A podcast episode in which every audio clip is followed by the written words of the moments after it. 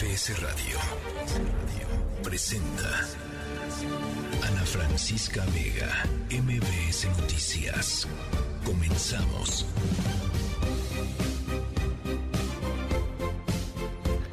Son las 5 de la tarde ya con un minuto. Es martes, martes 20 eh, de diciembre. Muchas gracias eh, por estarnos acompañando en esta tercera emisión de MBS Noticias. ¿Cómo se encuentran? Espero que de maravilla porque pues ya se respira el ambiente de festividad navideño. Ya van avanzando, por supuesto, las posadas. Mi nombre es Adrián Jiménez en sustitución de la titular de este espacio, Ana Francisca Vega. Les damos la más cordial bienvenida. Por supuesto, saludamos con mucho gusto a quienes ya nos sintonizan en Ciudad del Carmen, Campeche, en el 100.5 de FM, la mejor en Reynosa, Tamaulipas, en el 1390 de AM, Notigape, Torreón, Coahuila, 91.1 FMQ, Felipe Carrillo Puerto en Quintana Roo, 95.1 de FM, La Voz de Carrillo Puerto. Y por supuesto, agradecemos también a quienes ya se conectan con nosotros desde el Valle de México a través de la frecuencia modulada en el 102.5. Van mis redes sociales, arroba Adrián Radio FM, ahí nos encontramos en Twitter. Por supuesto, Estamos dispuestos a charlar, a seguirnos mutuamente y el WhatsApp, comentarios, sugerencias, preguntas, todo tipo de cuestiones son bienvenidas. 55 43 77 1025. Repito, 55 43 77 1025. Ese día tenemos muchísima información. estaremos abordando el tema del multihomicidio en la colonia Roma ¿Qué va? ¿De qué va? Pues esta detención del hermano del Mencho, líder del cártel Jalisco Nueva Generación. ¿Cómo van los festejos allá en la Argentina con la selección de fútbol?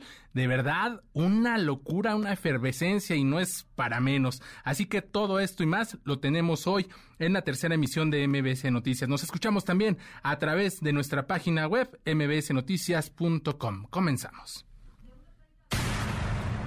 MBS Noticias informa. Ya les comentaba, este, tenemos información sobre esta, este múltiple homicidio que se registró en la Roma. Hay información que actualiza la Fiscalía General de Justicia y para que nos cuente todos los detalles, nos enlazamos y saludamos con mucho gusto a mi compañero Juan Carlos Alarcón. Juan Carlos, buenas tardes, ¿cómo estás?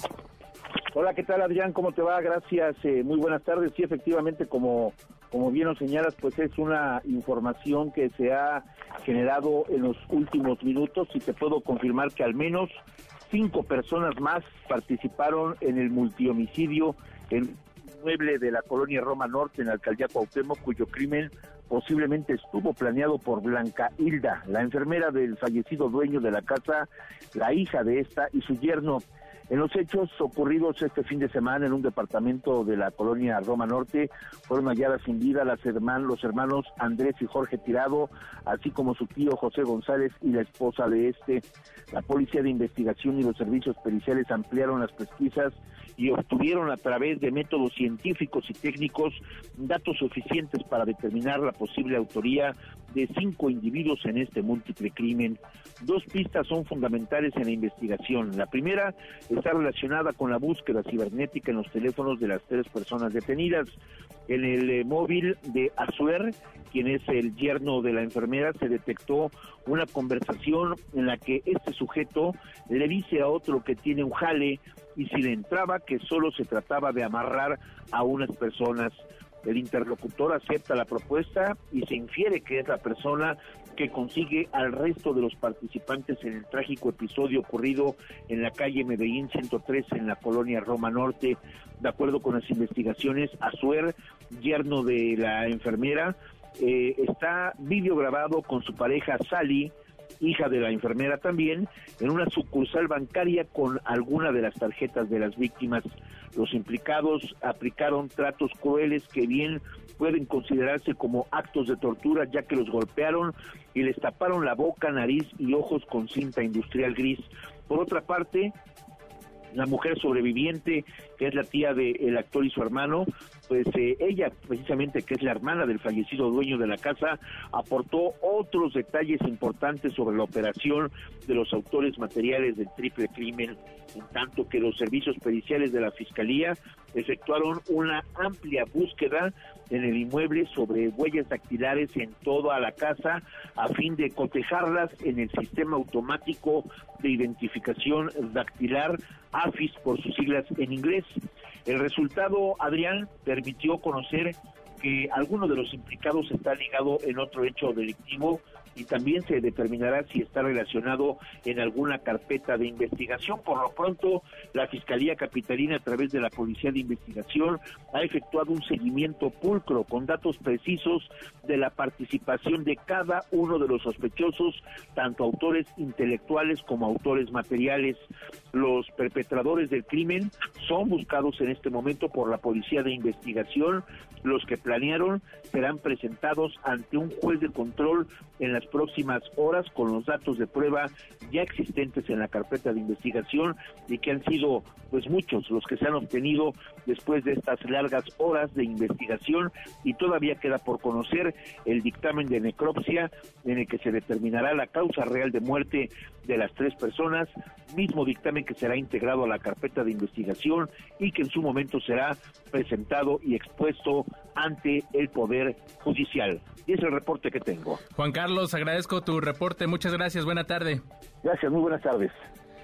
Y en más información, detienen a Antonio Oceguera Cervantes, hermano del Mencho, líder del cártel Jalisco Nueva Generación, a este peligroso delincuente, como señala la Secretaría de la Defensa Nacional. Se le acusa de recibir órdenes directas de su hermano. Nos enlazamos eh, con nuestra corresponsal hasta Jalisco, Elsa Marta Gutiérrez. Buenas tardes, ¿cómo estás? Gracias, eh, Oscar. Un placer eh, saludarte, comentarte que de acuerdo con las propias autoridades, eh, Jalisco está en extrema alerta luego de la detención de Antonio Ceguera Cervantes, eh, alias Tony Montana, quien es hermano del líder del cártel Jalisco Nueva Generación. Al menos, insisto, así lo confirmó el propio coordinador del Gabinete de Seguridad Pública del Gobierno del Estado, Ricardo Sánchez Berúben. Las corporaciones de seguridad en el área metropolitana de Guadalajara operan bajo protocolos especiales desde las primeras horas de este día y están en constante comunicación como parte de estos protocolos donde, entre otras cosas, monitorean y acuerdan, eh, según nos explicaron, acciones eh, conjuntas. Si te parece, Oscar, escuchamos la voz de Ricardo Sánchez Berúben. Hemos estado comunicando desde primera hora, hemos estado al pendiente de la situación, el personal operativo tiene instrucciones y tareas específicas y precisas para reaccionar ante cualquier eventualidad. Muestra de ello, pues no ha habido ninguna, al momento pues no hemos tenido ningún sobresalto. Esto no quiere decir que cantemos victoria, al contrario, el personal se mantiene en extrema precaución, en extrema alerta, pues hasta que no se quiere la instrucción contraria. Ahí está, Adrián, lo que eh, comenta el coordinador del Gabinete de Seguridad eh, Pública. Hasta el momento te diría que se ha eh, registrado el incendio de tres vehículos en los municipios de Amacueca, El Salto y Encarnación de Díaz. En los primeros dos casos ya se logró confirmar que fueron fallas mecánicas y en el tercero, al parecer, sí fue provocado, ya que ingresan personas armadas a un corralón y prendieron fuego a varios vehículos. Lo que sí nos adelantó el funcionario, Adrián, es que no tendría este hecho relación con la detención del hermano de Nemesio Seguera Cervantes, alias El Mencho, y algo que eh, difícilmente sucede es que el funcionario aseguró que esta vez la Secretaría de la Defensa Nacional y la 15 Zona Militar sí le avisó al Estado sobre la realización de este operativo. Aquí lo que nos comparte. Hay una estrecha comunicación donde nos comentan que se va a llevar a cabo un operativo en cierta zona, no entramos en muchos detalles, y nosotros lo que hacemos es activar nuestra sesión permanente del Consejo Metropolitano de Seguridad para estar al pendiente todo el personal operativo, cada uno con su responsabilidad. No entramos en detalles porque eh, reconocemos que es una operación que llevan ellos directamente a nivel central, pero pues nos comentan que se va a desarrollar Ahí está la voz del coordinador del Gabinete de Seguridad eh, Pública. Comentarte que Antonio Oseguera Cervantes, alias eh, Tony Montana, ya había sido detenido el 4 de diciembre de 2015 por portación de arma de fuego. Él iba circulando por calles del municipio de Tlajomulco de Zúñiga cuando fue interceptado, fue detenido y eh, fue puesto a disposición del juez. él incluso llegó hasta el reclusorio metropolitano de Guadalajara pero hasta este momento la Fiscalía General de la República Delegación Jalisco no ha informado cuándo Tony Montana obtuvo su libertad. Tampoco se ha eh, dicho eh, exactamente cuál fue el punto de esta segunda detención, solamente se ha hablado de que fue muy cerca de lo que es el fraccionamiento exclusivo de Santa Anita, pero eh, no se ha confirmado ni se ha pronunciado el alcalde de ese municipio que se encuentra eh, pues a 45 minutos de lo que es la zona metropolitana, lo que es el centro histórico de eh, Guadalajara, Adrián. Muy interesante, faltan muchos detalles que conocer, ya nos decía sobre esta detención de este eh, pues criminal Antonio Oceguera, hermano del Mencho, líder del cártel Jalisco Nueva Generación. Estaremos muy pendientes por cualquier información que surja. Elsa Marta, agradezco tu reporte. Al contrario, Adrián, yo me reporto con ustedes sin duda si se registrara algún tipo de movilización o se diera a conocer información por parte del ejército, con gusto. Muchas gracias, que tengas buena tarde. Igualmente. Y cambiando de tema, vamos a entrarle a lo que nos dan las cifras oficiales respecto a los homicidios dolosos en los últimos seis años, las cifras oficiales que maneja el gobierno federal. Y para que nos cuente todos los detalles, toda esta información, saludamos con mucho gusto en la línea telefónica a mi compañera Rocío Méndez. Rocío, buenas tardes, ¿cómo estás? Adrián, ¿qué tal? Muy buenas tardes. Recordarás, martes cada 15 días en Palacio Nacional, desde el mensaje del jefe del Ejecutivo mexicano, hay un balance en materia de seguridad. Sin embargo, el día de hoy se habló en concreto de lo sucedido en el mes de noviembre y también en lo que va de la administración, a decir de estas cifras, como bien subrayas oficiales, se ha logrado contener el homicidio empezó una disminución a partir del 2021 y el promedio de homicidios dolosos diarios implican una reducción a 85 de 95 asesinatos que tenía registrado el gobierno del el 2019. Hay 10 homicidios menos al día, es lo que explica en un balance en el penúltimo mes del año, el pasado mes de noviembre, el subsecretario de Seguridad Pública a nivel federal, Ricardo Mejía. Vamos a escuchar.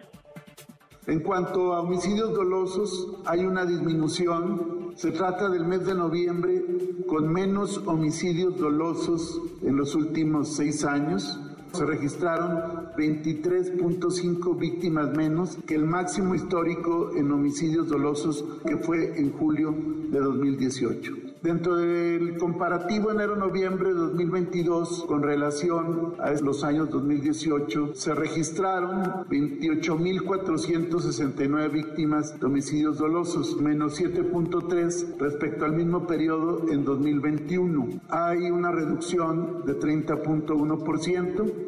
En cuanto a la incidencia federal, al inicio de esta administración se cometían 9.062 delitos del fuero federal y en noviembre se registraron 30.1% menos. Donde hay un incremento es un delito con armas de fuego y explosivos.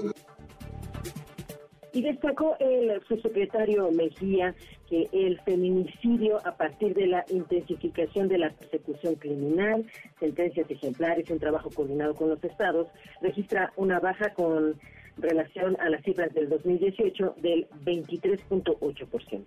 Ese reporte al momento. Muchas gracias, Rocío. Buena tarde. Buenas tardes. Y ahora para entrar con más de, este tema que ya, ya les decíamos al inicio de esta tercera emisión de MBC Noticias sobre la detención del hermano del Mencho, líder del cártel Jalisco Nueva Generación, eh, quién era, este, cuáles eran pues sus funciones dentro de esta organización criminal. Saludo con mucho gusto a David Saucedo, él es especialista en seguridad pública. David, buenas tardes, ¿cómo estás? ¿Qué tal, Adrián? Quiero saludarte aquí a la auditoría tus órdenes pues eh, vamos a entrarle, este, digamos, dar una reseña al auditorio de qué implica pues esta, esta detención. Estamos hablando pues digamos de, de alguien muy importante que conocía digamos las entrañas de, de esta organización criminal. Así es, de hecho es uno de los hermanos del Mencho que se encuentra en la cúpula del cártel. Este personaje ya había sido detenido en el 2015, pero debido a errores en el debido proceso fue puesto en libertad. Eh, habrá que preguntarse cuál es la motivación que tiene actualmente el gobierno federal para nuevamente lanzar una embestida en contra del primer círculo de la familia de Nemesio Ceguera, alias El Mencho. También han sido detenidos su esposa, su hijo fue extraditado y una de sus hijas también fue detenida en los Estados Unidos. Es una estrategia que instrumenta el gobierno federal en acuerdo con las autoridades de los Estados Unidos para eh, cerrar el círculo y presionar a la familia que también forma parte del cúpula, de la cúpula de la organización criminal. También puede deberse a una respuesta del gobierno federal frente a la captura y desaparición de un integrante de la Marina. El día de hoy, eh, un coronel que todavía no se, perdón, un almirante, el día de hoy todavía no se conoce su paradero. Esto también puede ser una respuesta frente a esta situación. Y, eh, sí. Y ahí, por ejemplo, respecto a este coronel eh, que, nos hablas, ¿habría, digamos, algún tipo de negociación o sería nada más una respuesta, como bien lo decías, para seguir presionando a la familia? Sí, el cártel Jalisco no se ha atribuido la autoría de la desaparición de este integrante, un alto oficial de las Fuerzas Armadas Mexicanas. Eh, habrá que ver si hay una respuesta por parte de este grupo criminal. Muchos eh, percibimos eh, la posibilidad de que hubiera actos de narcoterrorismo como los ha habido en el pasado, cada vez que hay la captura de un integrante del cártel Jalisco de alto, de alto perfil. Afortunadamente hasta el momento, a pesar de que hay una alerta máxima en las comandancias de la Guardia Nacional, en donde el cártel Jalisco tiene una presencia importante, no hay hasta el momento ninguna información o ningún reporte en el sentido de que haya habido ataques a tiendas de conveniencia, que ya ves que es algo muy común que realiza el cártel Jalisco, haya habido bloqueos carreteros o haya habido ataques en contra de integrantes de, de, las Fuerzas Armadas. Pareciera que eh, eh, se trató de un operativo limpio. Eh, hay que destacar que en el operativo, que en el, comunicado en donde se da cuenta del operativo, no se menciona que haya habido bajas, es decir, habría sido un operativo quirúrgicamente realizado y veremos cuáles son los cargos que le imputan al hermano de, del Mencho. Sin duda se trata de un golpe fuerte en contra de esta organización criminal.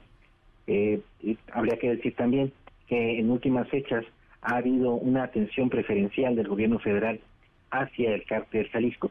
Eh, el número de capturas y de operativos en contra de esta organización eh, son mayores que las que se están realizando en contra del cártel de Sinaloa. Pareciera que hay una estrategia del gobierno federal para debilitar eh, sobre todo al cártel Jalisco.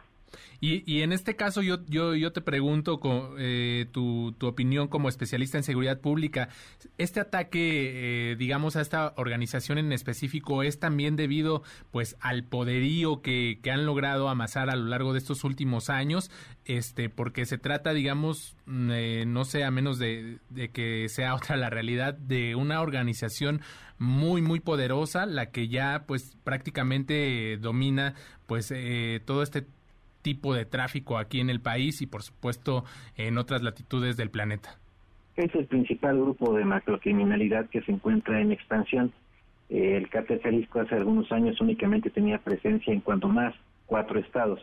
Ahora, de acuerdo con los últimos mapeos que ha dado a conocer no el gobierno mexicano, sino eh, las dependencias de seguridad de los Estados Unidos, sobre todo la DEA, el cártel Jalisco tendría eh, presencia en, en, dos terceras partes de los estados eh, en, cuando menos 20 estados del país. Eh, se trata de una organización criminal en expansión. El Cártel Jalisco es la otra organización rival de macrocriminalidad, pero que se ha consolidado en territorios que ocupa desde hace mucho tiempo y no pareciera que esté interesado en incrementar su ya vasto narcoimperio, pero sí para generar eh, situaciones de conflicto e impedir que el cártel Jalisco se expanda en otros estados del país. Incluso, como tú sabes, ya hay presencia del cártel Jalisco en, la ciudad, de México, cuando territorialmente el cártel Jalisco, como su nombre lo indica, pues nace en la zona metropolitana de, Guadalajara. Y puede ser, en efecto, como tú bien señalas, una reacción natural del gobierno federal, dirigir su atención hacia aquel cártel, que en este caso es el cártel Jalisco, que tiene un interés de expansión y de incrementar su portafolio criminal. Bien, David, eh, ahora preguntarte, ¿hay posibilidad, digo, sabemos que todavía faltan muchos detalles de conocer sobre la detención de, de, este capo, pero con lo que ya nos adelantabas de, de, este tema, de esta estrategia con el gobierno estadounidense, se, se pensaría en que podría ser, eh, pues sí, llevado ante las autoridades de aquel país? Hasta el momento no tenemos información en el sentido de que el gobierno de los Estados Unidos haya solicitado su, su extradición hacia, hacia la Unión Americana. Eh, aparte de las reacciones que seguramente tendrá la DEA en las próximas horas, que seguramente serán de beneplácito y de felicitación al gobierno mexicano, eh, habrá que ver si no también están negociando tras bambalinas su extradición a los Estados Unidos, como ya se hizo con el hijo de Nemesio Cera Cervantes, eh, el Menchito. Es decir, habrá que ver si los norteamericanos eh, eh, tienen confianza en que el sistema judicial mexicano, el sistema carcelario mexicano, pueda tener a un narcotraficante de este nivel. Eh, hemos visto en el pasado que no fue así. En el 2015 fue capturado ¿Sí? y fue puesto en libertad en el 2016. Entonces creo que los norteamericanos tendrían eh, dudas muy, muy fundadas y razonables para solicitar su extradición a los Estados Unidos y que sea enjuiciado allá. Veremos cuál es la postura que asume el gobierno mexicano.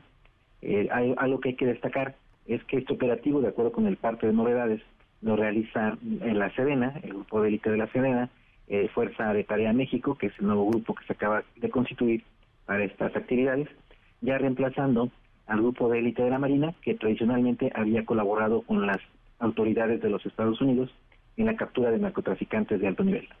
David Saucedo, especialista en seguridad pública, muy interesante lo que nos comentas. Estaremos, por supuesto, siguiendo los detalles de esta información. Agradezco este tiempo que nos brindas.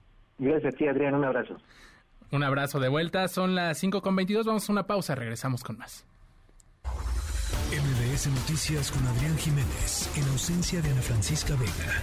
En un momento regresamos. MBS Noticias con Adrián Jiménez, en ausencia de Ana Francisca Vega. Continuamos.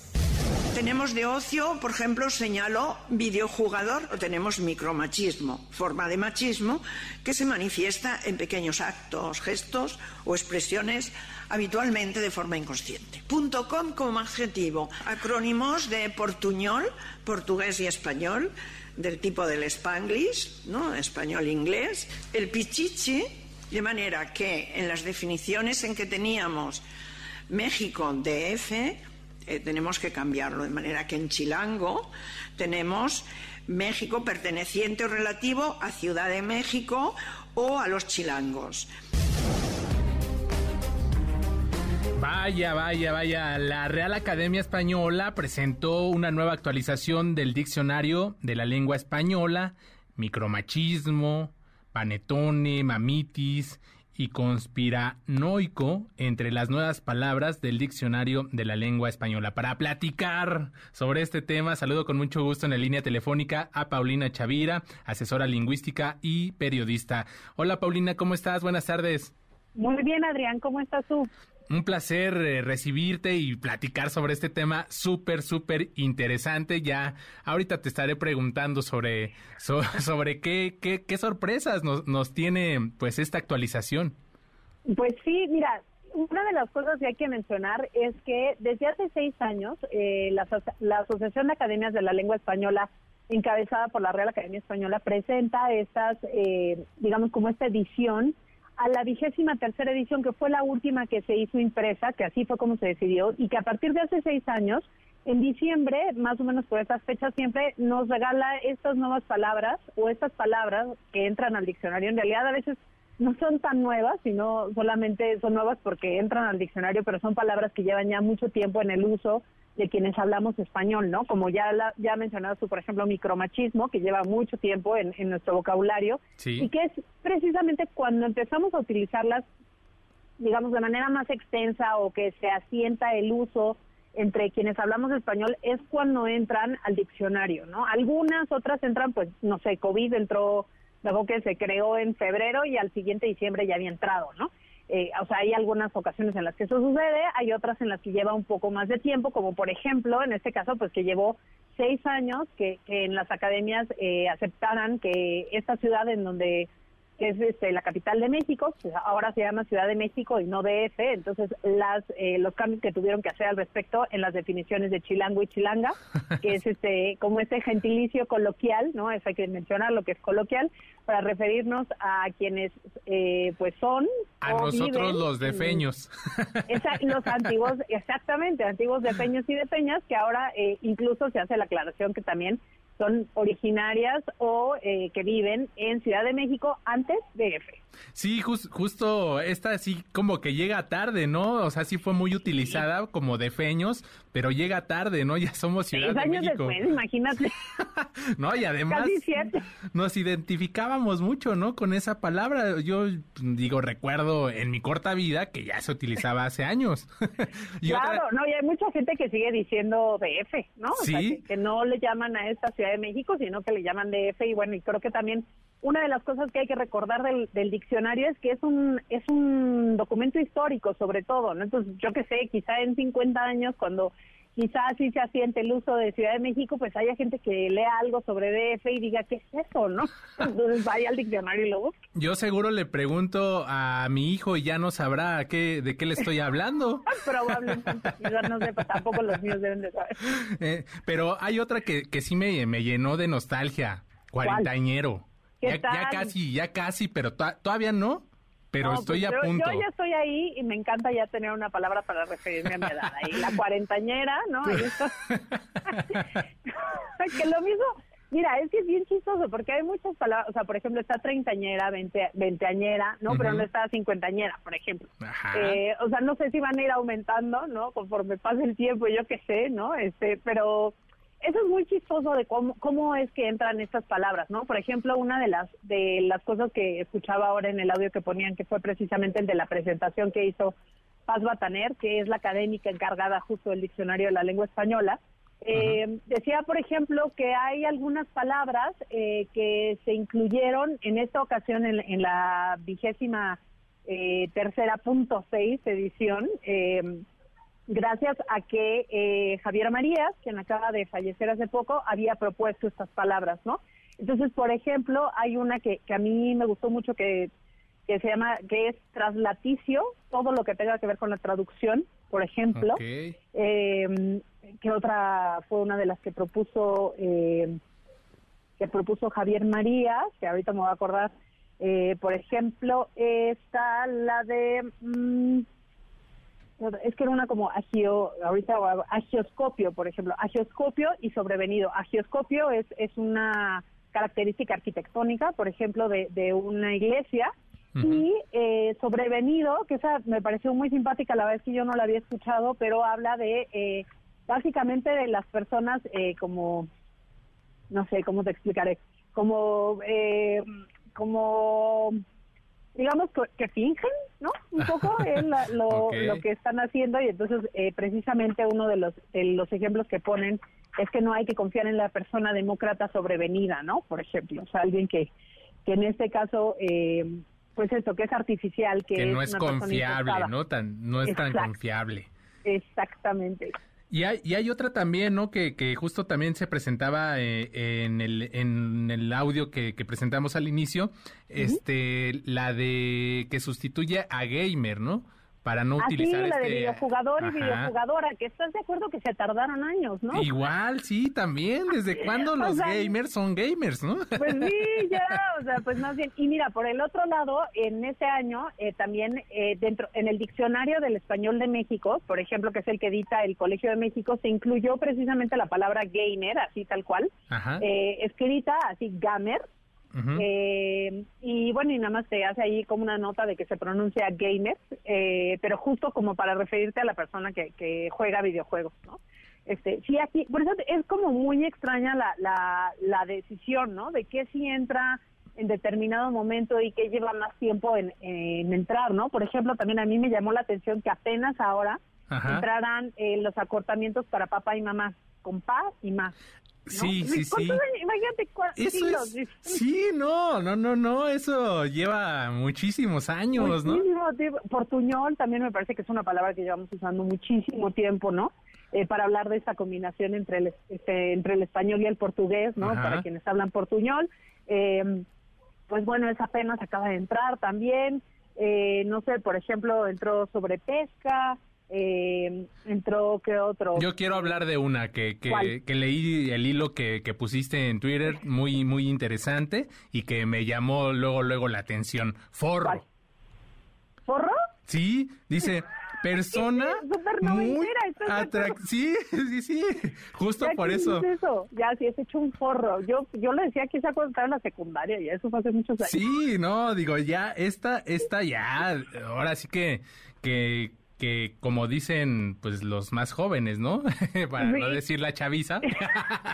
este... para, no, para no demostrar tu edad, por sí, ejemplo. no, exacto. O sea, forro, ellos qué van a, van a decir eso ya es de chaborruco, ¿no? Claro, eso que exacto, es, es, muy noventera. No sé por qué se les ocurrió que era un buen momento incluirla ahora, ¿no? Pero por ejemplo también incluyeron eh, estos adjetivos eh, para hacer referencia a todo lo que tenga que ver con Gabriel García Márquez, Ajá. que es eh, García Marquiano o García Marquiana, por ejemplo, puede ser literatura García, Maquia, García, García Marquiana, y también eh, para Cortázar, este, cortázariana, cortázariano, todo lo, lo, relativo a, a, Julio Cortázar. Entonces, pues sí, tenemos, digo que unas palabras que luego, pues no, no, no sabemos exactamente bien de dónde, ¿no? Y por ejemplo, aquí incluyen esta acepción de levantar, como tener una relación amorosa o, sexual pasajera, ¿no? Con Ajá. alguien. Y, por ejemplo, en el Diccionario del Español de México, este año entró levantar como un sinónimo de secuestro, ¿no? Entonces, claro que vamos viendo, o sea, lo que te decía hace un momento, al final el, el diccionario acaba funcionando como un eh, como un documento histórico que nos habla del momento que estamos viviendo.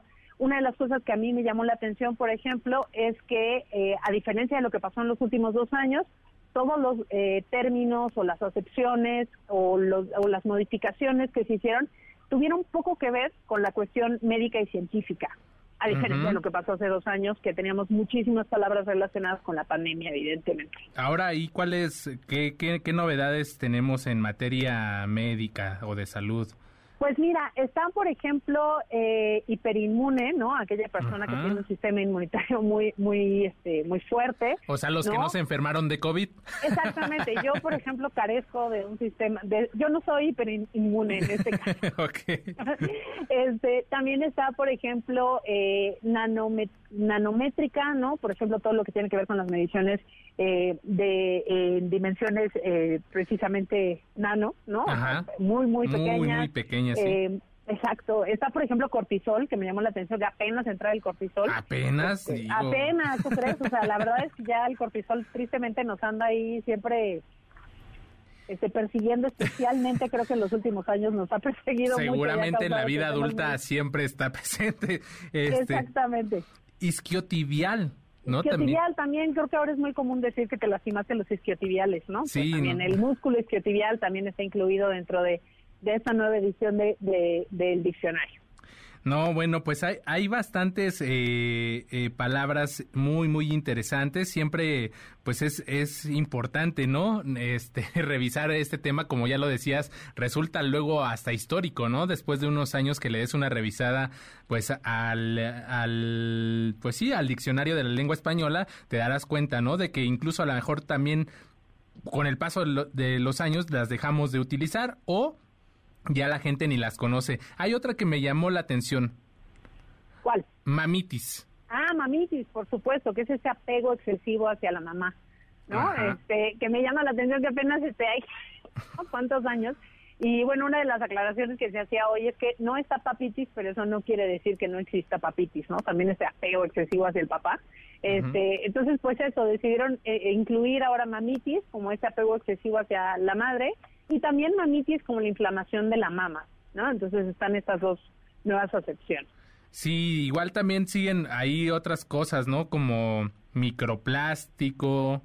Hay muchísimas. La verdad, mira, fueron 3.152 novedades. De 3, estas 3.152 son 280 nuevas palabras o nuevas acepciones. Eh, las otras son modificaciones, por ejemplo, también en el audio que escuchábamos se hizo una precisión, por ejemplo, en la etimología o el origen de la palabra pichichi, ¿no? A quién hace referencia. Este, o por ejemplo de sudoku, también hay una hay una este, una modificación en ese en esa definición, ¿no? Entonces, les invito ahí que, a que las revisen. En el hilo que les puse en Twitter, ahí pueden encontrar pues algunas de esas palabras y si no al final encontrar el documento completo en donde pueden verlas. Claro, Paulina Chavira, asesora lingüística y periodista, agradezco pues esta charla muy muy interesante y ahí a quien quiera y guste echarle un ojo a su hilo, arroba ap Chavira, ¿sí es correcto? Así es, tanto en Twitter como en Instagram. Pues muchas gracias, Paulina. Sí, Adrián, qué gusto. Un placer, eh, que tengas una excelente tarde. Igualmente, hasta luego. Ana Francisca Vega, NMBS Noticias.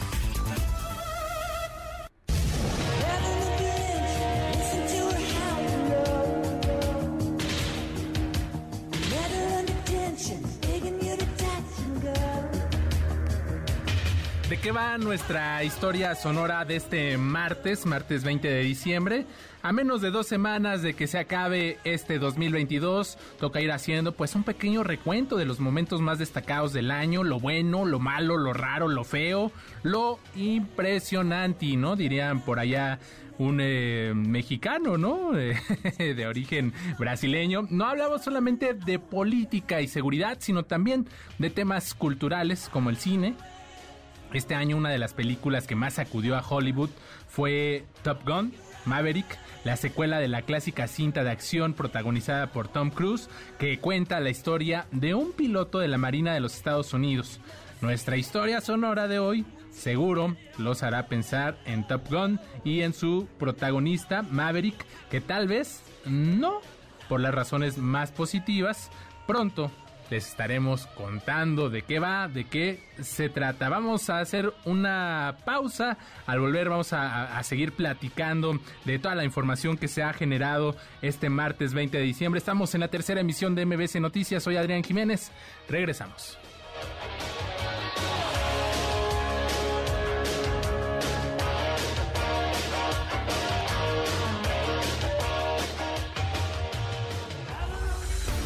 Noticias con Adrián Jiménez, en ausencia de Ana Francisca Vega. En un momento regresamos. MBS Noticias con Adrián Jiménez, en ausencia de Ana Francisca Vega. Continuamos. Luis Miguel González. Economía.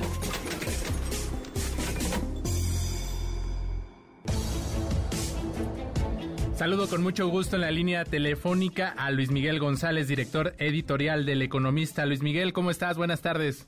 Encantado de estar con ustedes, Adrián. Un gusto siempre. Qué gusto, pues para platicar de un tema bien interesante. Tesla, pues ya se aventó esta noticia, este anuncio de que va a construir una, pues podríamos decir, megaplanta eh, de fabricación de autos aquí en México.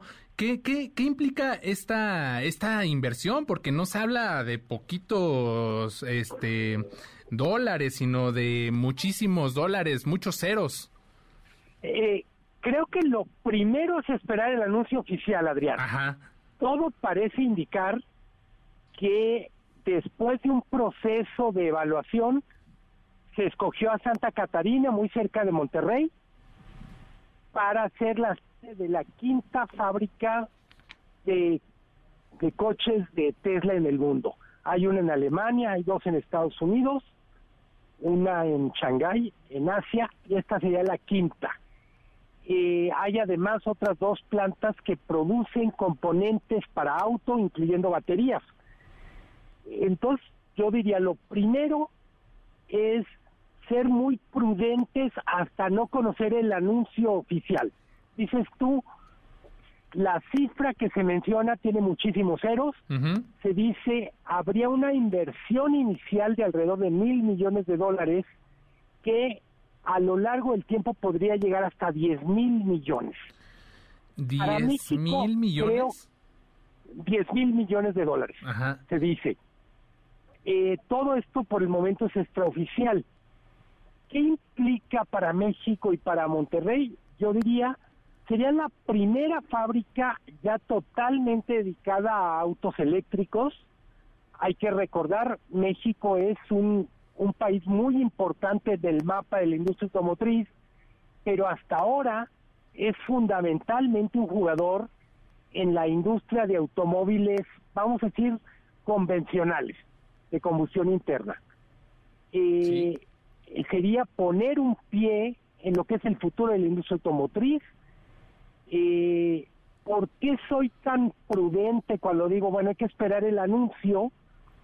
En buena medida porque eh, todo lo que hay ahora son trascendidos. Empezó con un trascendido de la agencia Bloomberg, lo recupera el periódico Reforma, prácticamente toda la prensa especializada lo ha registrado porque no es común una inversión de este tamaño.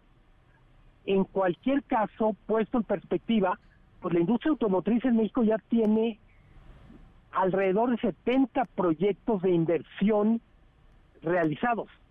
De hecho, otra manera es, es un, un ladrillo más en un inmenso edificio que es nuestra industria automotriz. Eh, por lo pronto, creo que hay que estar atento a dos cosas. Uno es el propio ritmo de anuncios de Tesla, eh, que confirme qué características tenía la planta. También hay que decir, así como Tesla hace un año tenía una especie de toque de midas, que a todo le sale bien, eh, ella sola valía más en bolsa que todas las empresas automotrices del mundo juntas. Toyota, Ford, General Motors, pero en el último año ha empezado a tener algunos reveses y también llama la atención en ese sentido cómo este proyecto y otros proyectos de Tesla podrían eventualmente circunstancias. Insisto, es una excelente noticia, pero por lo pronto lo que tenemos son los trascendidos. Eh, ¿Cuántos empleos podría generar en Monterrey o en Nuevo León? Es una de las grandes incógnitas. Ya son plantas muy automatizadas que trabajan mucho con robots. Sí. ¿Qué tipo de empleo? Eh, por supuesto, ¿cuántos proveedores de Tesla se moverían hacia la zona de Nuevo León o Coahuila para sumarse a esta inversión. Una de las cosas maravillosas de esta industria es que las inversiones no vienen solas. Son una planta es una especie de locomotora que jala otros vagones que son los proveedores. Eh, se dice, Adrián, sí. el anuncio podría darse tan pronto como esta semana, el viernes, pero hay quien dice probablemente espere hasta enero.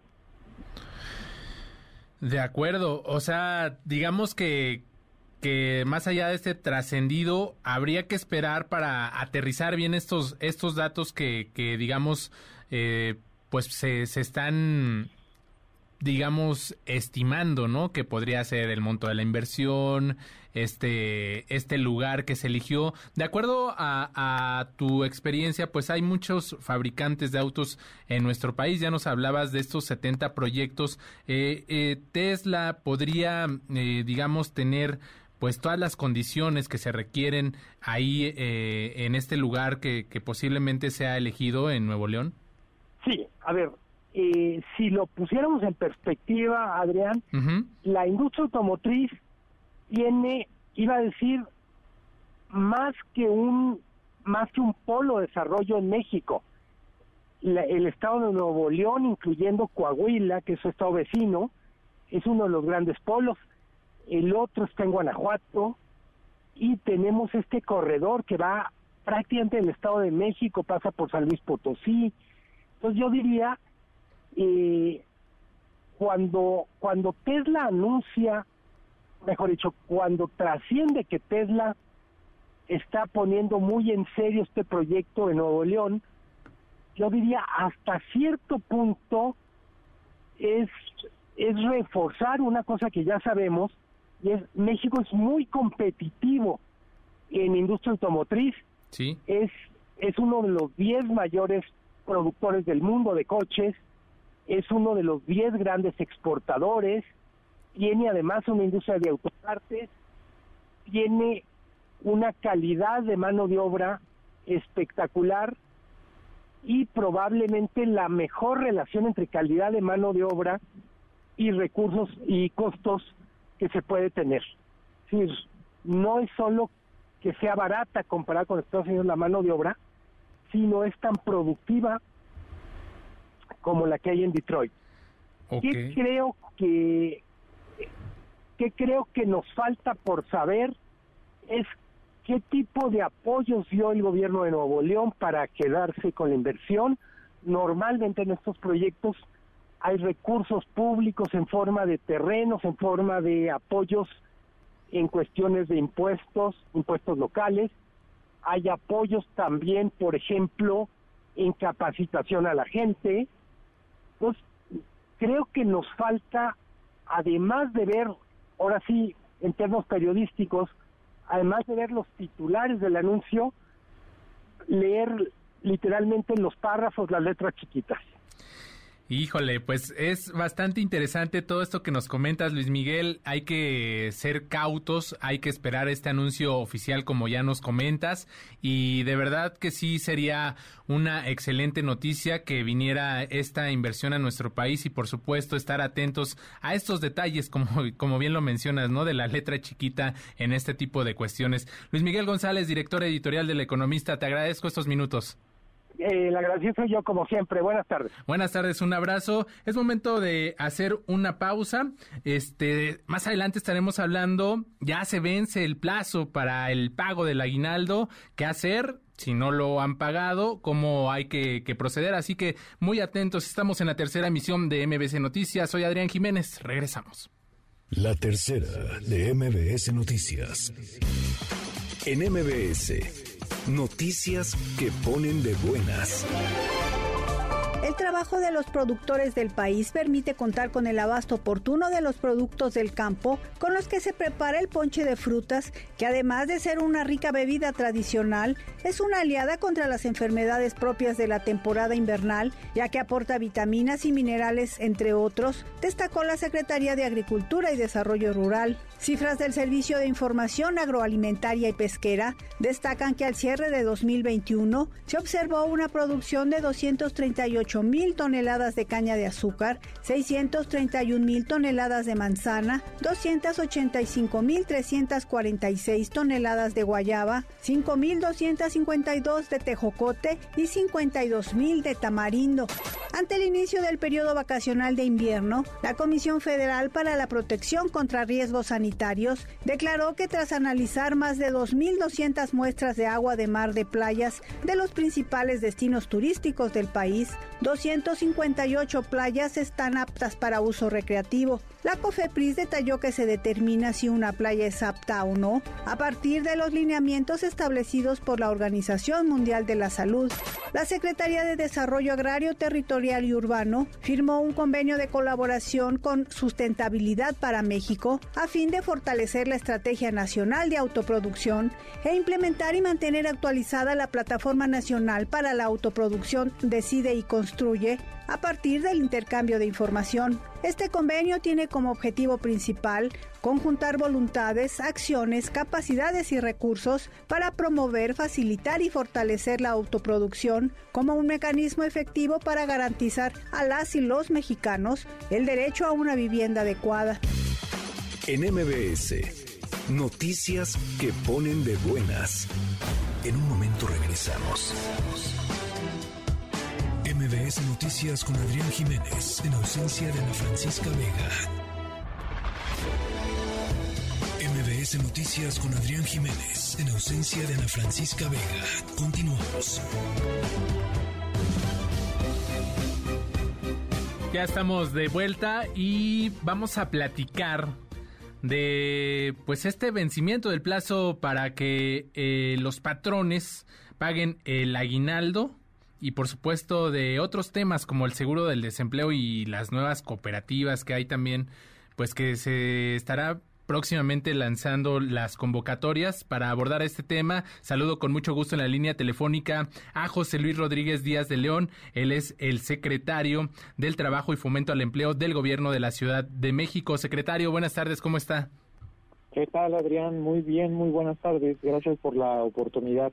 Gracias por los minutos que, nos comparte. Hoy es una fecha importante, es 20 de diciembre y se vence el plazo para que los patrones paguen el aguinaldo a sus trabajadores. Es así, ¿verdad?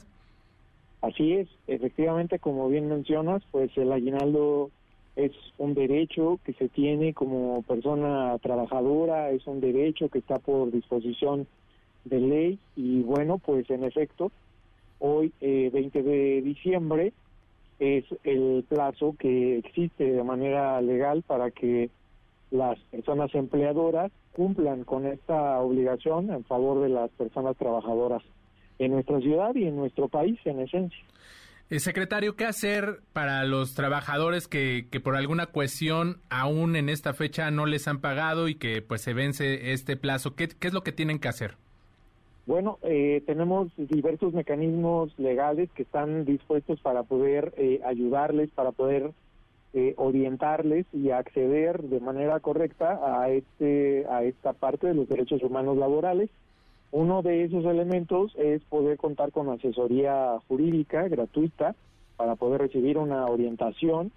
Eh, puede ser a través de manera directa de la Secretaría del Trabajo, que tiene la Dirección General de Empleo, o bien puede ser a través de la Procuraduría de la Defensa del Trabajo, donde también podemos no solamente realizar una asesoría u orientación jurídica, también podemos inclusive en caso de ser necesario, pues llevar la defensa gratuita de eh, las personas trabajadoras e interponer eh, diversos mecanismos legales para poder avanzar en el cumplimiento de los mismos. Así es de que pueden contar con el acompañamiento de la Secretaría del Trabajo, que nos ubicamos en San Antonio Abad, número 32, en la colonia Tránsito, esto es en la alcaldía Cuauhtémoc, muy cerca del metro San Antonio Abad o del metro Pino Suárez. Y bueno, pues aquí estamos de 9 de la mañana a 6 de la tarde, puede apoyarles la Dirección General de Empleo. ¿De lunes a viernes, secretario? De lunes a viernes, así es, o bien eh, a través de la Procuraduría de la Defensa del Trabajo, que se ubica en este mismo domicilio que les he compartido. Bien, secretario, cambiando de tema, pues hay, hay una nueva modalidad en el seguro de desempleo. Si nos puede informar de, qué va y, y, cuántos están, cuántas personas están beneficiando, cada cuánto lanzan esta, esta convocatoria. Claro que sí, Adrián. Si me permite solamente comentarles que eh, para el caso del incumplimiento del pago del aguinaldo, pues existe una sanción económica que también está dispuesta en ley y esa sanción económica es importante que las empleadoras sepan que puede ir desde los 4.800 pesos hasta los 481.000 pesos como multa por cada persona trabajadora que no haya recibido este derecho. Ahora bien, eh, ya en la pregunta que nos compartes relacionada con seguros de desempleo activo, comentarte que emitimos una convocatoria para el mes de noviembre y diciembre que incorporó a 7.400 personas beneficiarias, en donde nos ayudan a realizar una actividad de carácter comunitario en eh, un horario de 5 horas, de lunes a viernes, y a cambio reciben pues un apoyo económico de eh, 5.200 pesos. La semana pasada tuvimos la oportunidad de entregar ya la primera, el primero de los apoyos, sí, de eh, con el acompañamiento de la doctora Claudia Sheinbaum, 7.478 apoyos de manera específica del seguro de desempleo activo.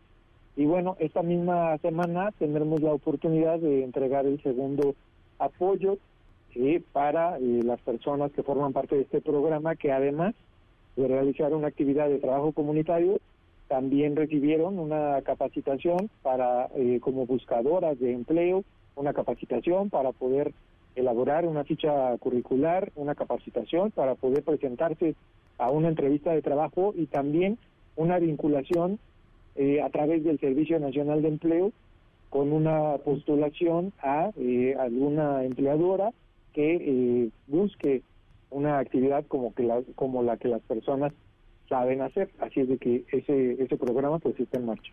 Y, secretario, ¿y estas actividades que, que, que, tienen que hacer los beneficiarios se hacen de lunes a viernes o cómo, cómo manejan el número de días y durante cuánto tiempo se les entrega este apoyo? Sí, es una actividad que se convocó para ser realizada de lunes a viernes en un horario de cinco horas que puede correr desde las 7 de la mañana y eh, el objetivo central pues es tener la posibilidad de participar en capacitaciones, en talleres, en cursos y eh, son coordinados de manera directa por la Secretaría de, Trabajo y Fomento al Empleo. En esta ocasión la convocatoria, como fue una convocatoria de cierre de año, sí. Eh, se dispuso que fuera para los meses de noviembre y diciembre. ¿Ya tienen lista la próxima fecha de convocatoria? Bueno, eh, ya estamos elaborando justo las reglas de operación con el ánimo y el objetivo de someterlas ante COPLADE, que es el Consejo de Planeación del Desarrollo de la Ciudad de México, y que puedan ser sometidas para su aprobación, en donde podamos ya con base en ello tener la oportunidad y la posibilidad de lanzar la convocatoria en beneficio de las personas que habitan la Ciudad de México y que perdieron un apoyo de un empleo de carácter formal.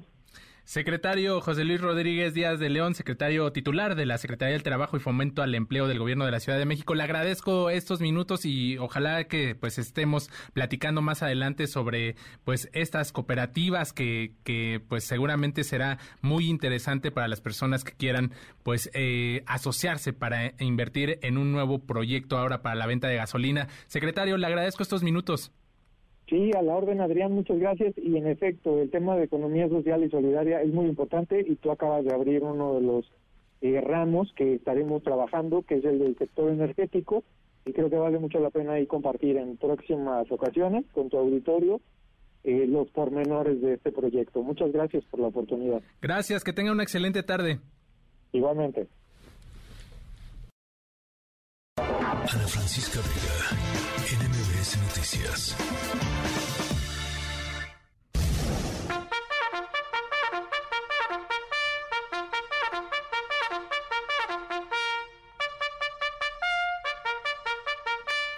Es una trompeta militar lo que estamos escuchando. Vamos a continuar con nuestro momento sonoro. Hoy estamos hablando de la fuerza de combate más importante del planeta, el Complejo Industrial Militar de los Estados Unidos, un grupo de instituciones que no solo incluyen las ramas militares del gobierno estadounidense, como la Marina, la Fuerza Aérea o la Guardia Nacional, sino también a las empresas de seguridad y de distribución armamentística que históricamente han contribuido a que Estados Unidos se coloque como el gigante militar que es.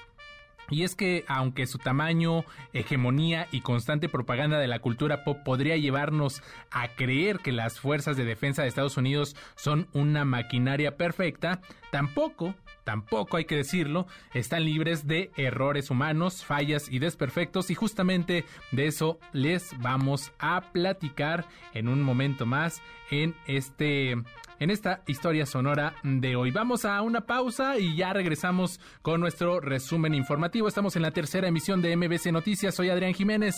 Ya regresamos. En un momento regresamos. MBS Noticias con Adrián Jiménez, en ausencia de Ana Francisca Vega. MBS Radio presenta Francisca Vega en MBS Noticias. Continuamos.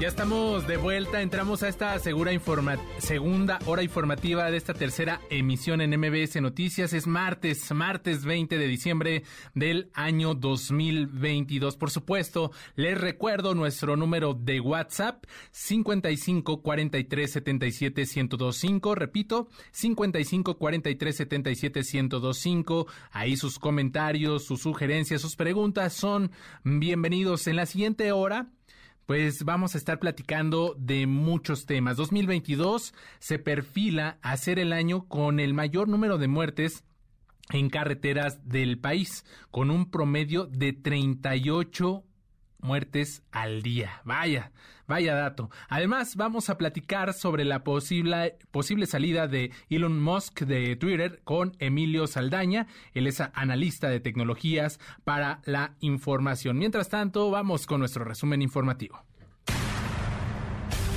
Noticias informa. El gobierno de Perú declaró persona non grata a Pablo Monroy, embajador de México en Lima, tras acusarlo de injerencia, eh, tras acusar injerencia del presidente López Obrador en asuntos internos del país. Nos enlazamos hasta Lima, Perú, con nuestro corresponsal Héctor Villa. Héctor, buenas tardes, ¿cómo estás?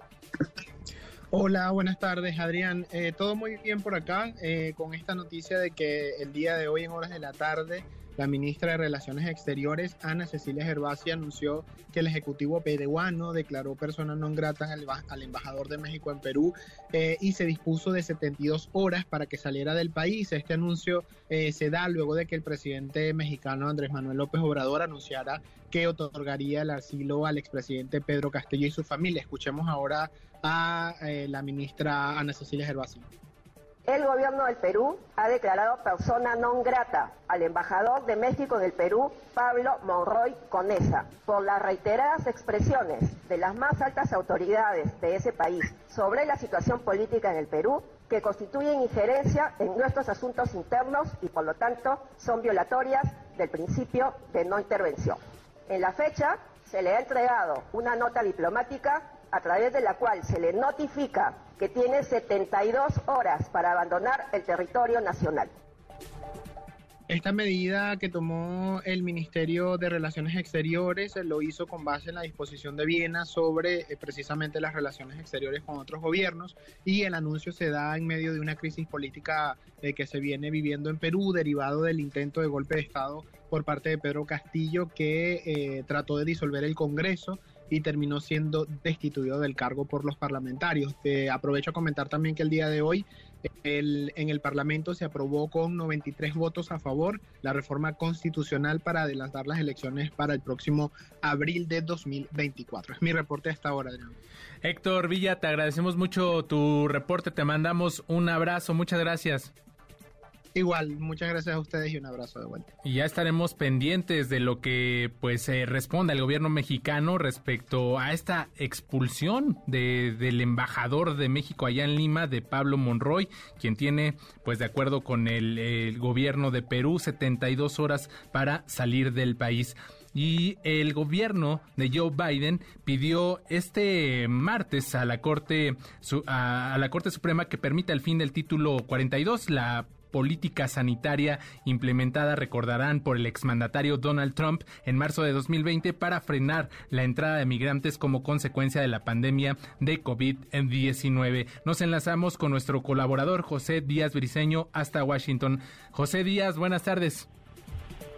¿Qué tal, Adrián? Así es, la administración Biden respondió a la eh, solicitud que hicieron distintos estados eh, republicanos para extender el título 42 más allá del plazo previsto para que terminara este miércoles.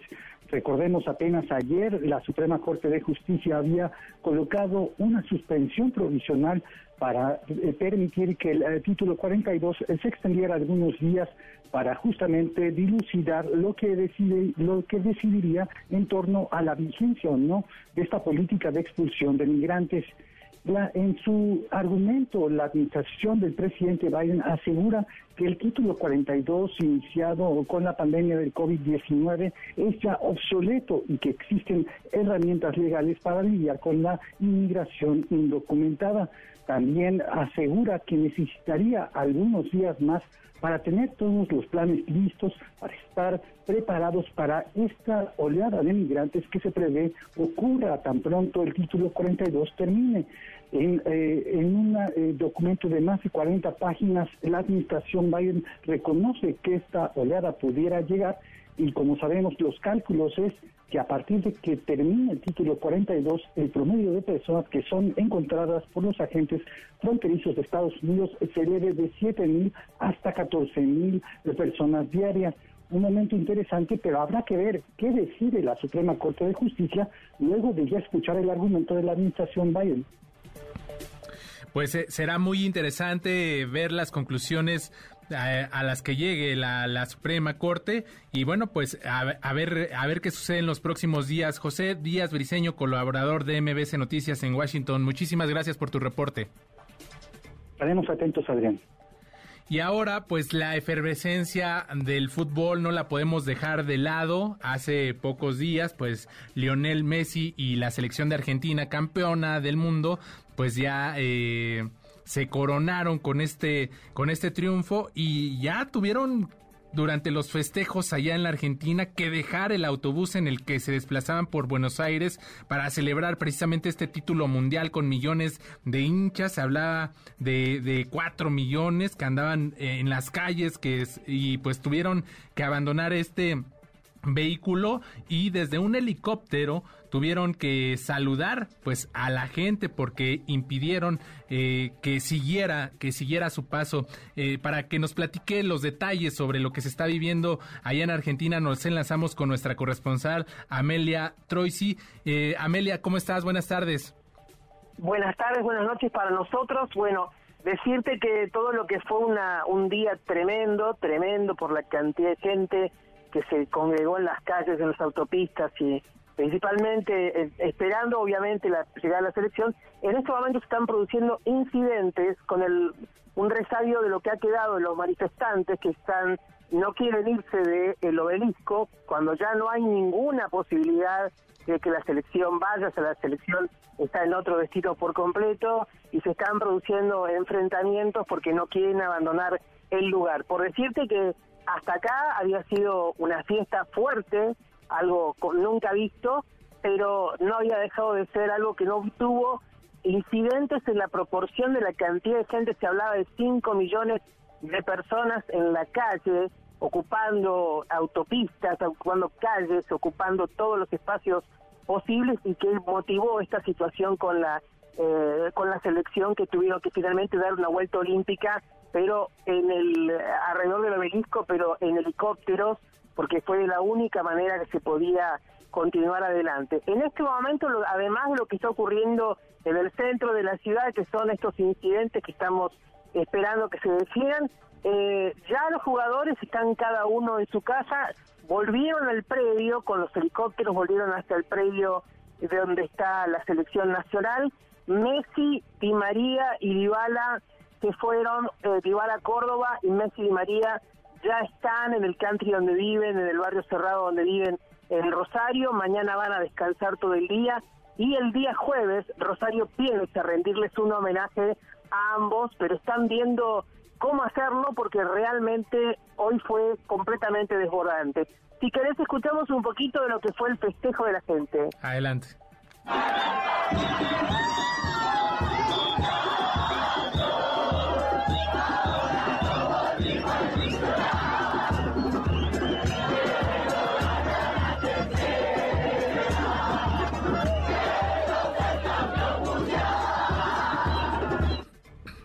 Bueno, eso fue pues todo el tiempo sin parar en continuidad constante. lo que sabemos también es que el resto de los jugadores, cada uno de ellos que es de una provincia distinta, va a ser, eh, va a recibir un homenaje en cada una de las de las ciudades donde viven. Hay una muy especial para el arquero, el Dibu, que él, pese a que vive hace muchos años en, en Gran Bretaña, la realidad es que es de una ciudad balnearia muy famosa de Argentina, Mar del Plata, y también están preparándole un homenaje y así a todos los jugadores que han, ellos han hecho de cronistas hoy también, porque a través de sus eh, redes sociales fueron subiendo las imágenes de lo que ellos estaban viendo, que era una multitud en la calle que los estaba avivando y ellos estaban arriba del, helicóptero. Ha sido hermoso, no ha habido ningún contacto con el gobierno nacional, yo lo conté antes, se negaron eh, de manera taxativa a tener ningún tipo de relación con el mundo de la política, porque lo único que querían es que fuese una fiesta con la gente y nada más. Después de algunos de ellos van a tomaron eh, tienen permisos de sus clubes, no todos, pero tienen permisos de sus clubes hasta las fiestas de, de fin de año y ya después tienen que retornar a cada uno de los clubes, la mayoría fuera del exterior. Qué afortunada decisión creo tomaron de eso de no mezclarlo con la política. Amelia, preguntarte también, nosotros eh, eh, a través de las redes sociales vimos eh, que unas personas se lanzaban desde un puente hacia el camión donde viajaban los seleccionados. ¿Ahí qué pasó? ¿Hay saldo blanco? ¿Hay gente herida? No, sí, sí, bueno, eh, uno de esos, uno de esos está eh, más complicado que el otro. Fue todo un proceso realmente vergonzoso porque no se cuidó no solamente eso que es lo que no se vio todo el tiempo y es que no solamente que se arrojaron adentro del, micro donde iban los jugadores, sino que había otros que estaban colgados del motor del micro en la parte de atrás para intentar subir. Bueno, eso fue durante los 15 kilómetros que recorrieron, que fueron casi 5 horas, eh, con el acoso constante. Muy deficitario todo el sistema de seguridad en torno a la selección. Demasiado deficitario. Estuvieron realmente eh, en una situación de, de riesgo constante y eso fue lo que provocó la cantidad de situaciones que se dieron eh, malas. Inclusive ahora lo que está pasando, esto de los incidentes, también tiene que ver con no haber organizado bien en el centro de la ciudad para que no ocurriera esto. La gente, alguna gente muy encaprichada, se quedó enojada pensando por qué no fueron, por qué no nos fueron a ver. La realidad es que fue imposible. Hay algunos destrozos, como suele ocurrir, eh, sobre todo lo que es señalización pública, semáforos, los negocios y los comerciantes que están en los alrededores también han manifestado su preocupación porque algunos de ellos sufrieron las consecuencias. Bueno, fue algo completamente muy, pero muy difícil de dominar porque no está organizado, claramente. Amelia Troisi, corresponsal de MBC Noticias en Argentina, muchísimas gracias por tu reporte. A ustedes, muchas gracias. Buenas noches y buenas tardes aquí. Estamos en la tercera emisión de MBC Noticias. Soy Adrián Jiménez. Regresamos. MBS Noticias con Adrián Jiménez, en ausencia de Ana Francisca Vega. En un momento regresamos.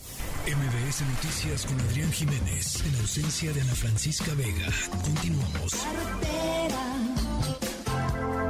Hace tanto que ando en carretera estamos de vuelta en la tercera emisión de MBS Noticias. Hay que tener mucha precaución en esta Navidad, en estas celebraciones de fin de año, muertes y lesiones por accidentes en carreteras. Este, pues ya van rumbo a un camino en el que se prevé puedan romper récord en este año 2022. Para platicar de este tema, saludo con mucho gusto a Manu Ureste, periodista de Animal Político. ¿Cómo estás, Manu?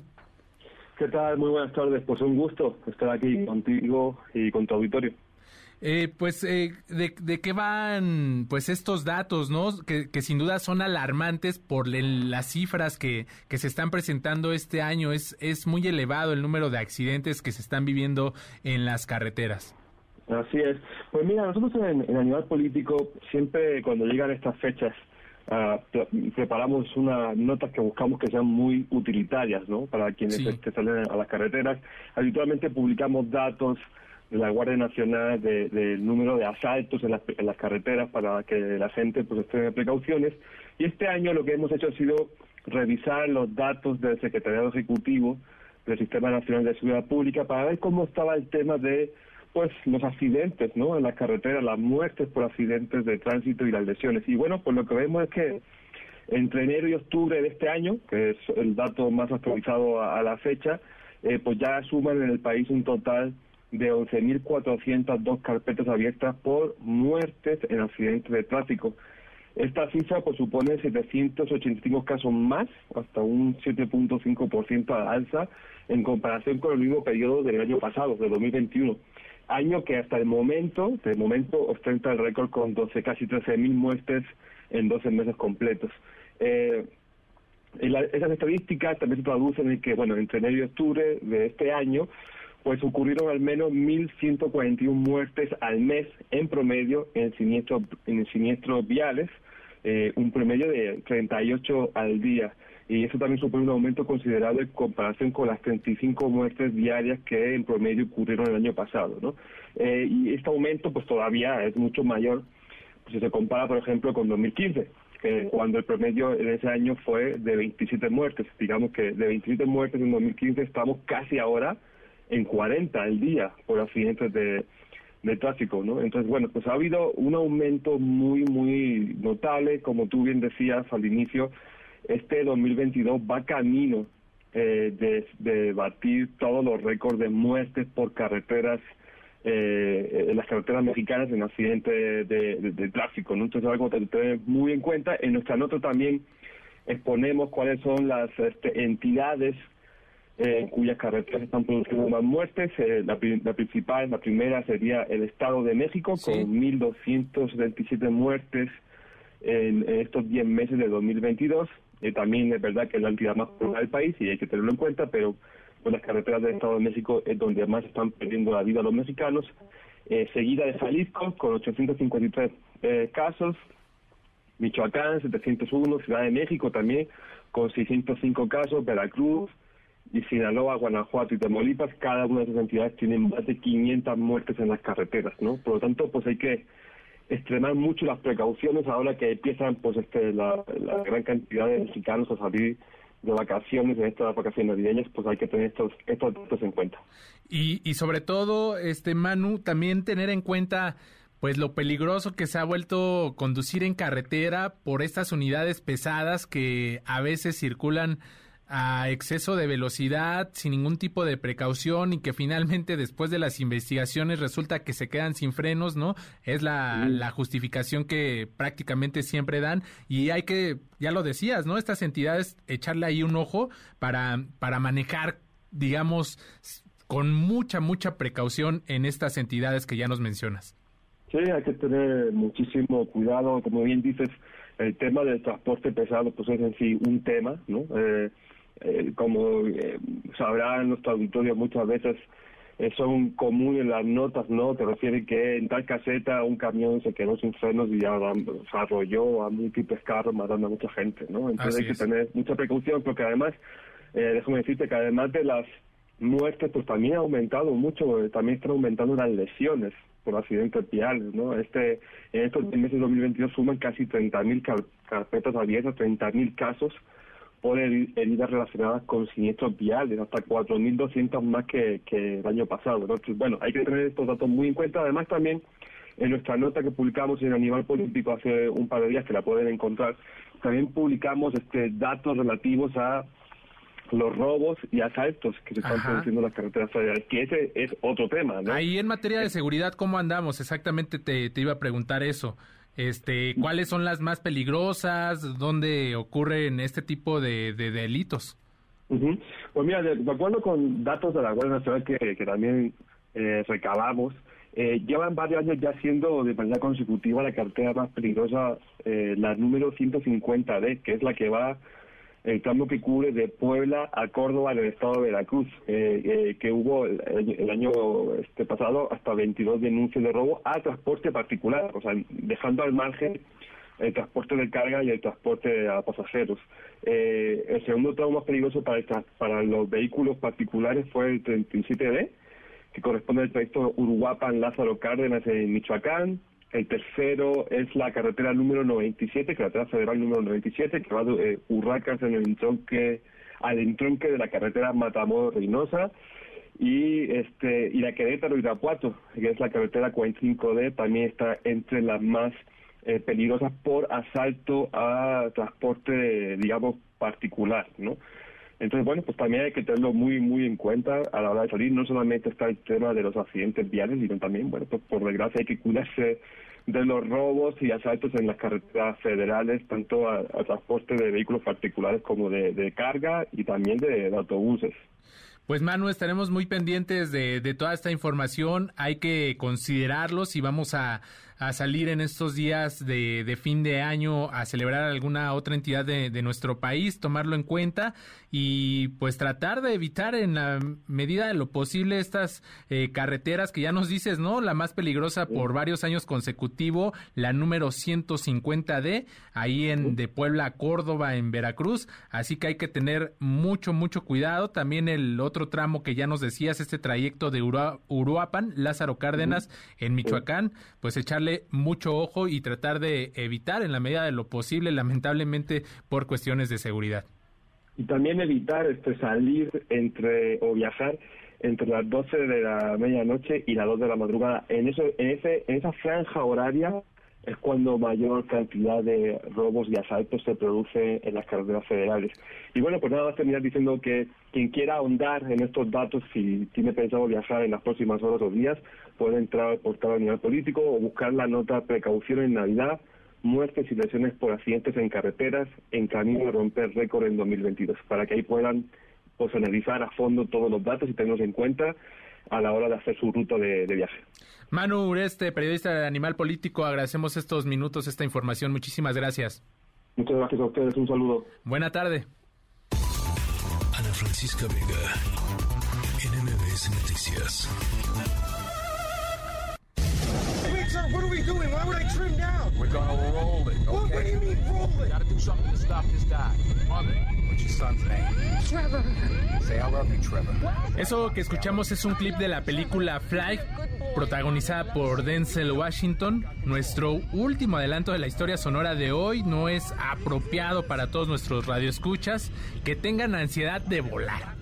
A pesar de que, según las estadísticas, los aviones son el medio de transporte más seguro del mundo, aún hay millones de personas con miedo de, viajar de, en avión, de volar. Tan solo en Estados Unidos hay 25 millones de personas que sufren de aerofobia o miedo a subirse a un avión. Y es que eh, el momento sonoro de hoy tiene que ver con un accidente aéreo reciente en Estados Unidos. Y aunque les podemos prometer que este momento tuvo un final relativamente feliz. Sin duda, esto no será suficiente para apaciguar las fobias de nuestro auditorio. Antes de irnos, les vamos a contar, por supuesto, de qué va nuestra historia sonora de este martes 20 de, diciembre. Vamos a una pausa, regresamos con más. Estamos en la tercera emisión de MBS Noticias. No se vayan, ya regresamos.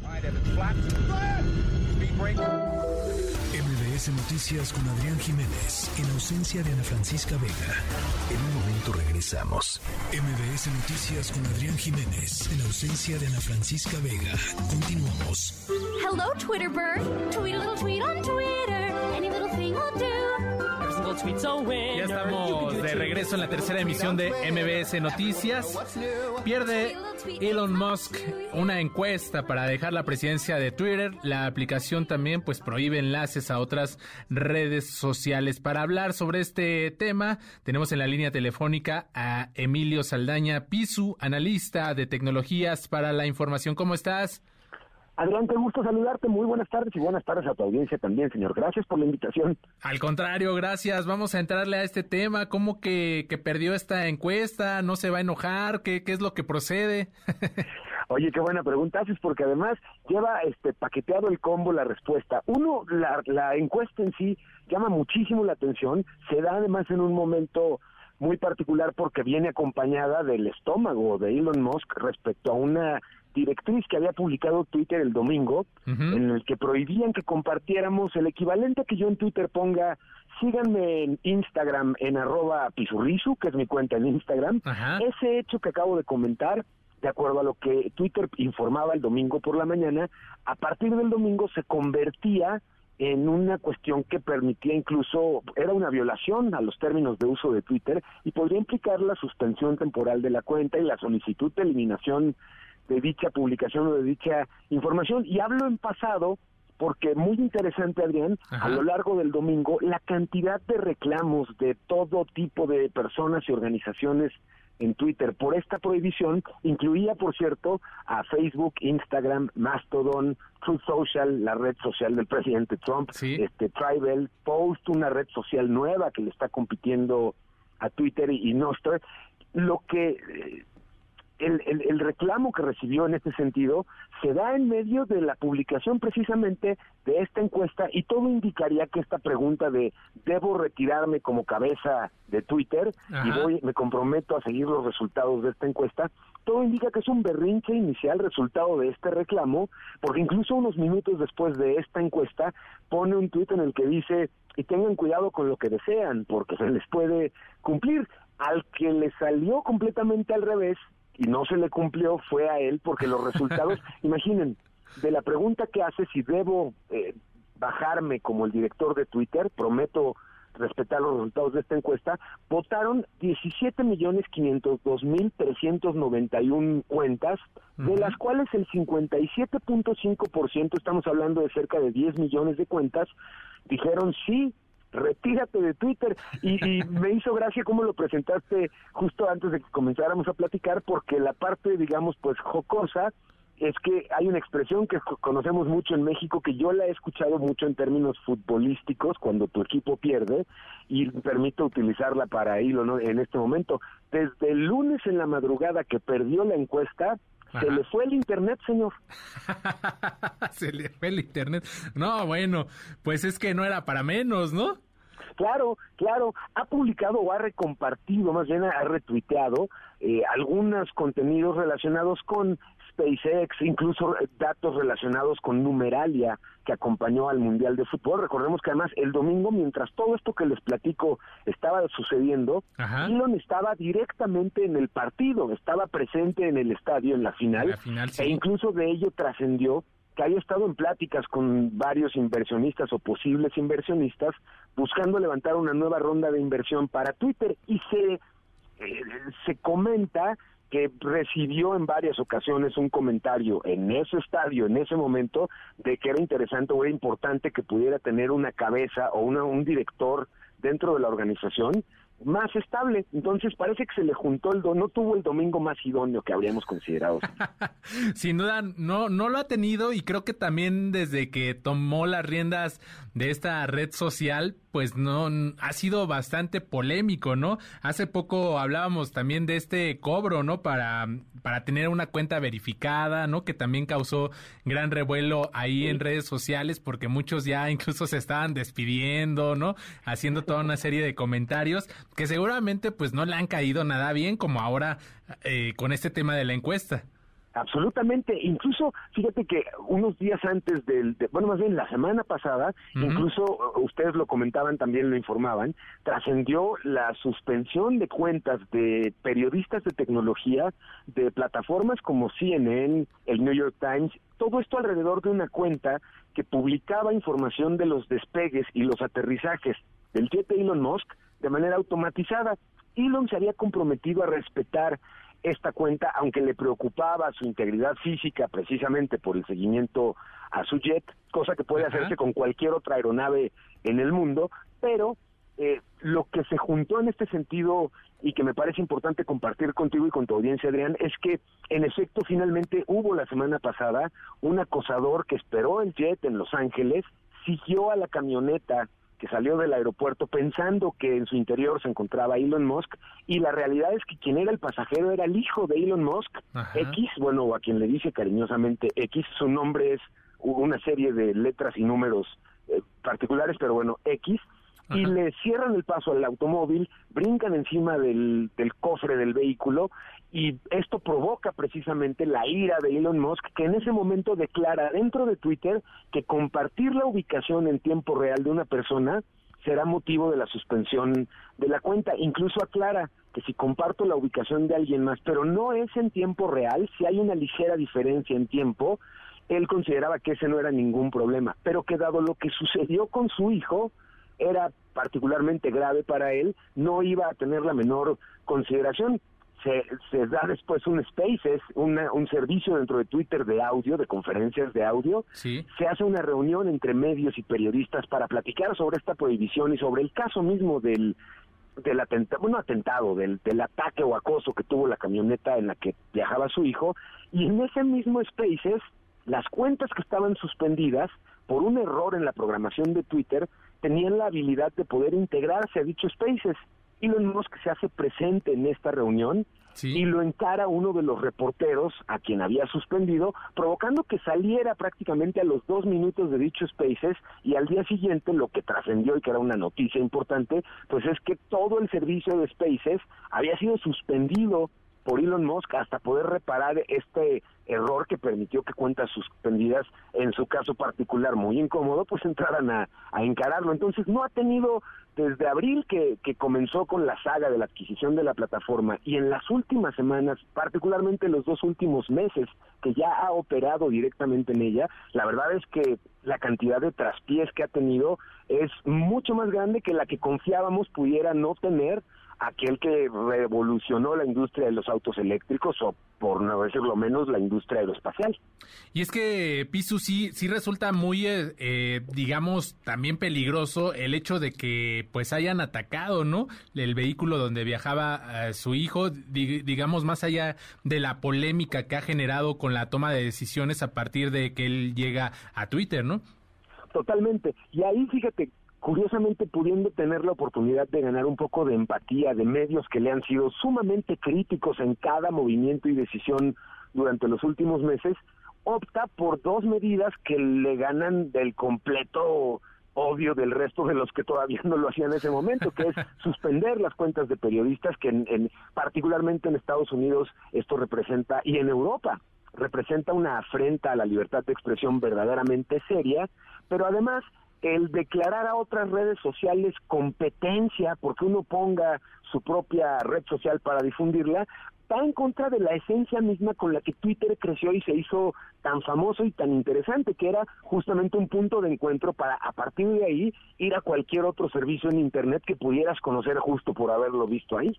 Lo importante aquí, digamos que como en toda democracia que, que sí funciona de verdad, es que la voz del pueblo se hizo escuchar, ¿no? Y retumbó fuerte que, que se echa para atrás para que pues esto no, se, no sea posible, ¿no? Esta decisión tan eh, controvertida de, de no permitirte esta interacción con otras redes sociales.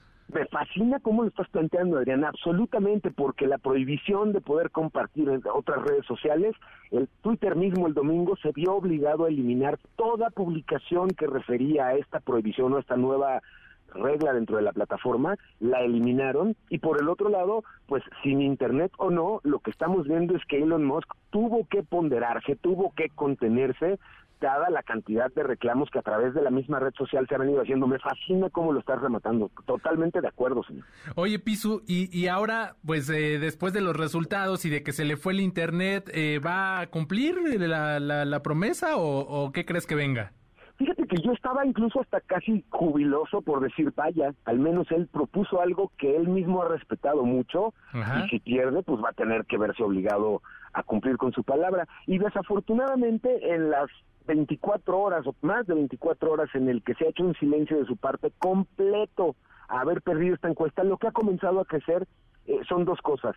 Uno, nombres que pudieran considerarse prudentes o aptos para poder ser un CEO o un director de Twitter que le va a reportar a alguien como Elon Musk, pero por otro lado incluso se empieza a comentar la, bueno, Twitter mismo declaraba que en próximas votaciones que impacten las decisiones de cómo funciona la plataforma, serán quienes paguen la suscripción quienes tengan el derecho de votar. Entonces comienzan como a acotar la veracidad misma de las encuestas de Twitter como para poder tener un camino allanado en el caso de Elon Musk para salir y decir me, habría gustado darle validez a la encuesta pero me enteré que votaron varios votos. Yo lo veo difícil pero pero comienza a barajarse esa opción y me, la verdad es que sí me desilusiona mucho si fuera así. ¿eh? No, totalmente va a desilusionar a medio mundo que estamos ahí en esta red social en Twitter.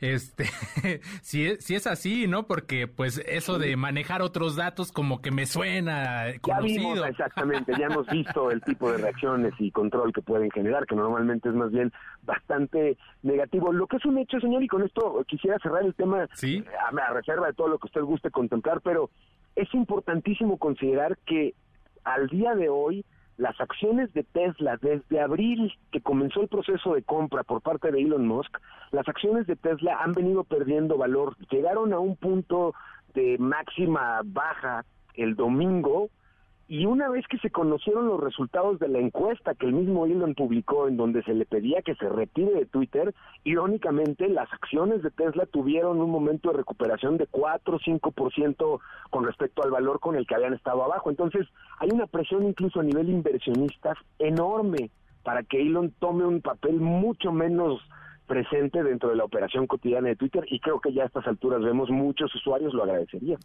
Pisu, pues es momento de hacer una pausa. Emilio Saldaña, analista de tecnologías para la información. Muchísimas gracias, súper interesante la charla. Un abrazo como siempre, Adrián, y gracias por la invitación. Saludos a tu audiencia con mucho cariño, señor. Abrazo de vuelta, muchas gracias. Vamos a una pausa. Regresamos a la parte final de esta tercera emisión. En un momento regresamos. MBS Noticias con Adrián Jiménez en ausencia de Ana Francisca Vega. MBS Noticias con Adrián Jiménez en ausencia de Ana Francisca Vega. Continuamos. Ya estamos de vuelta y hace un rato hablábamos de la expulsión del embajador de México en, en Perú y la Secretaría de Relaciones Exteriores ha respondido y instruyó al embajador Pablo Monroy regresar a México con el fin de resguardar su, su, seguridad e integridad física. La Embajada de México en Perú quedará a cargo de la primera secretaria, Carla Tatiana Ornelas, actual jefa de la Cancillería de la misión. Nuestra representación, dice la Cancillería, continuará operando con normalidad tras este movimiento. México cree firmemente, señala, en el diálogo y seguirá manteniendo los canales de comunicación abiertos con todos los interlocutores, especialmente para atender la necesidades de los mexicanos avecindados en el Perú. Esta es la respuesta del gobierno mexicano. Ana Francisca Vega, NMBS Noticias.